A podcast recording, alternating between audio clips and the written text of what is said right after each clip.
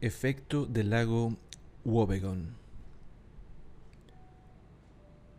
Ciertas capacidades y cualidades nos hacen creer superiores a la media.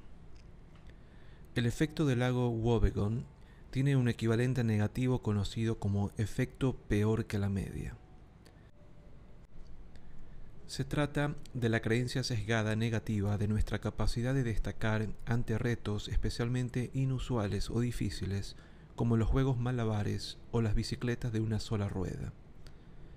La mayoría de nosotros pensamos que seremos peores que la media en tareas de ese tipo, posiblemente porque no nos damos cuenta de lo mucho que les costaría también al resto.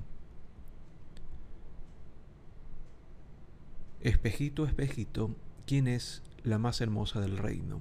Es la conocida pregunta que formulaba la narcisista y cruel reina del cuento Blancanieves.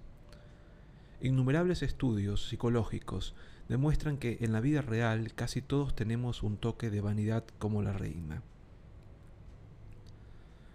A partir de una amplia gama de parámetros, desde el buen aspecto y la popularidad, hasta la habilidad para conducir y la capacidad para memorizar, el ciudadano típico cree que es superior a la media.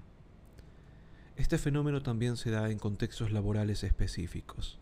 Los agentes de bolsa, informados sobre el lamentable rendimiento del agente medio, siguen creyendo en su infalible capacidad de pronóstico. Se cree que nuestra confianza colectiva, desubicada, explica diversas debilidades humanas, entre ellas comportamientos de salud aparentemente irracionales como fumar, a los demás les provoca cáncer, pero a mí no me pasará nada o a la impuntualidad. Pensemos en los muchos proyectos que acaban tarde y que se salen del presupuesto.